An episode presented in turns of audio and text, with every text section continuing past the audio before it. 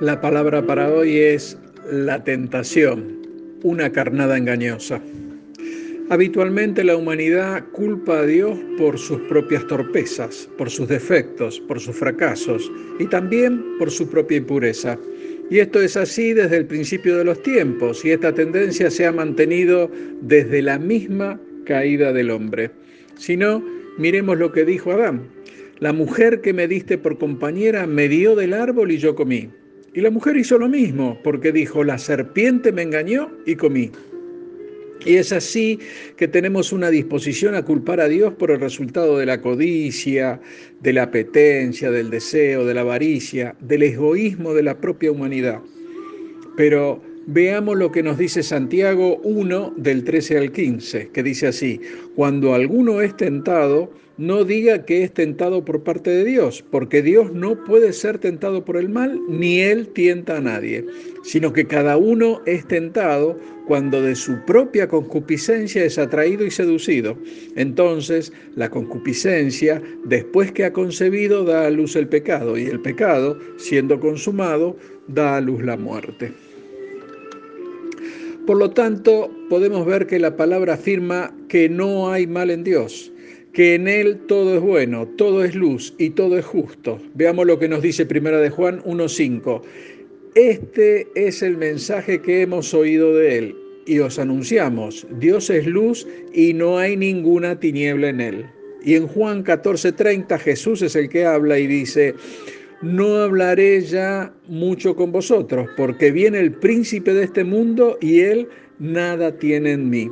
Eso quiere decir que no hay malo pecado en el Señor y como contrapartida también podemos afirmar que cada vez que Satanás se acerca a mí, Él realmente puede encontrar algo.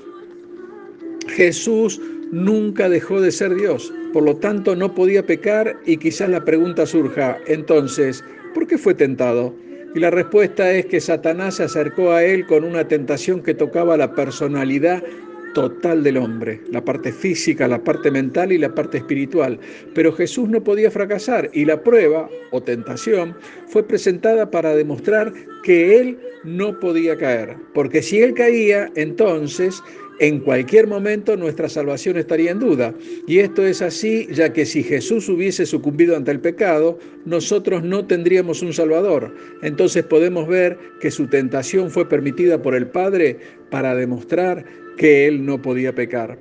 Es bueno, hermano, que tengamos muy en claro que el Señor Jesucristo fue tentado para probar que nosotros tenemos un Salvador que no puede pecar. Y es bueno saber también que Dios no puede ser tentado por el mal y que además Él no tienta a las personas con el pecado. Sin embargo, Dios sí permite que seamos tentados con el pecado. Veamos segunda de Samuel 24.1. Volvió a encenderse la ira del Señor contra los israelitas e incitó a David contra ellos diciéndole, ve, haz un censo de Israel y de Judá al hacer un censo era sinónimo de no confiar en Dios y este hecho era un pecado. Y uno podría decir entonces, entonces, ¿tentó Dios a David con el mal? Y la respuesta es no. Miremos primera de Crónica 21.1 que nos dice, pero Satanás se levantó contra Israel e incitó a David a que hiciese un censo de Israel. Entonces debería quedar claro que fue Satanás y no Dios el que tentó a David. Y vemos que Dios simplemente permitió que Satanás así lo hiciera porque él estaba enfadado con Israel y su pecado. Después de esto uno podría decir que es Satanás el responsable de nuestros pecados, pero veamos lo que dice el versículo 14 de Santiago, sino que cada uno es tentado cuando de su propia concupiscencia o su propia pasión, que es lo mismo, es atraído y seducido. Y aquí estamos hablando sobre los pecados de naturaleza carnal, con lo cual queda claro que cuando nosotros nos alejamos para hacer el mal, cuando cedemos ante una tentación, no es Dios el responsable, tampoco lo es el diablo, somos nosotros mismos los responsables. El problema del pecado siempre se encuentra dentro nuestro. Ninguna influencia exterior nos puede hacer pecar. Tiene que ser algo que viene del interior. Por lo tanto, el problema está dentro de nosotros con nuestra vieja naturaleza. Veamos Proverbios 23.7 que dice, porque cuáles son sus pensamientos íntimos, tal es él. El escritor de Proverbios nos está mostrando que el pecado debe tener una reacción desde el interior de la persona.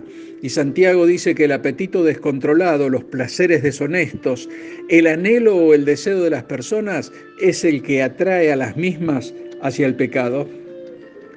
El versículo 15 de Santiago dice, entonces la concupiscencia, o como dijimos, la pasión, después que ha concebido da a luz el pecado, y el pecado, siendo consumado, da a luz la muerte. Santiago utilizó aquí una palabra interesante y esta es concebido, equivalente a quedar embarazada. Y nosotros sabemos que la concepción es la unión de dos. Y aquí podemos apreciar que el deseo de nuestra vieja naturaleza, por un lado, se une con la tentación exterior. Y si cedemos, a esa tentación, la misma se convierte en pecado. En Mateo 2.28 leemos, pero yo os digo que cualquiera que mire a una mujer para codiciarla ya adulteró con ella en su corazón. Queda claro que esa pasión comienza en el corazón y sale en forma de acción.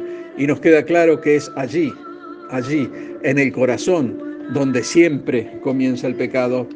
De lo expuesto surge que el pecado viene cuando la concepción tiene lugar, cuando el pensamiento del corazón se lleva a cabo, cuando se transforma en acción. Entonces la tentación se convierte en pecado y esta es la consumación del acto interior y exteriormente, o lo que es lo mismo, cuando el mal pensamiento del corazón se une con la tentación exterior, se produce un nacimiento, el nacimiento de un acto, el nacimiento de un pecado. Veamos al pecado de forma más o menos práctica. Imaginemos aguas cristalinas y serenas, cálido sol, un pescador lanza una carnada sobre el agua y ésta seduce a un valiente paciente que está por debajo de la superficie. En un momento habrá una mordida de curiosidad, luego comienza una lucha violenta y en última instancia el almuerzo. Tal como el pez es atraído por la carnada, así también nuestro corazón lujurioso puede hacernos caer a la tentación, incluso estando cerca de Dios, ya que el pecado puede atraernos de manera seductora y podríamos preguntarnos, ¿quién maniobra esa carnada seductora? ¿Quién nos lanza en el suelo mortal? Y la respuesta es, por supuesto, Satanás. Pero él tiene que encontrar dentro nuestro un terreno fértil donde pueda abonar sus maldades, ya que nosotros caemos por nuestras propias pasiones.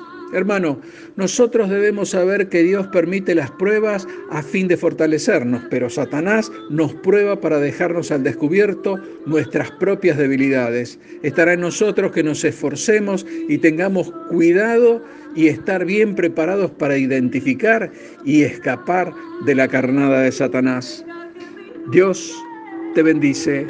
Amén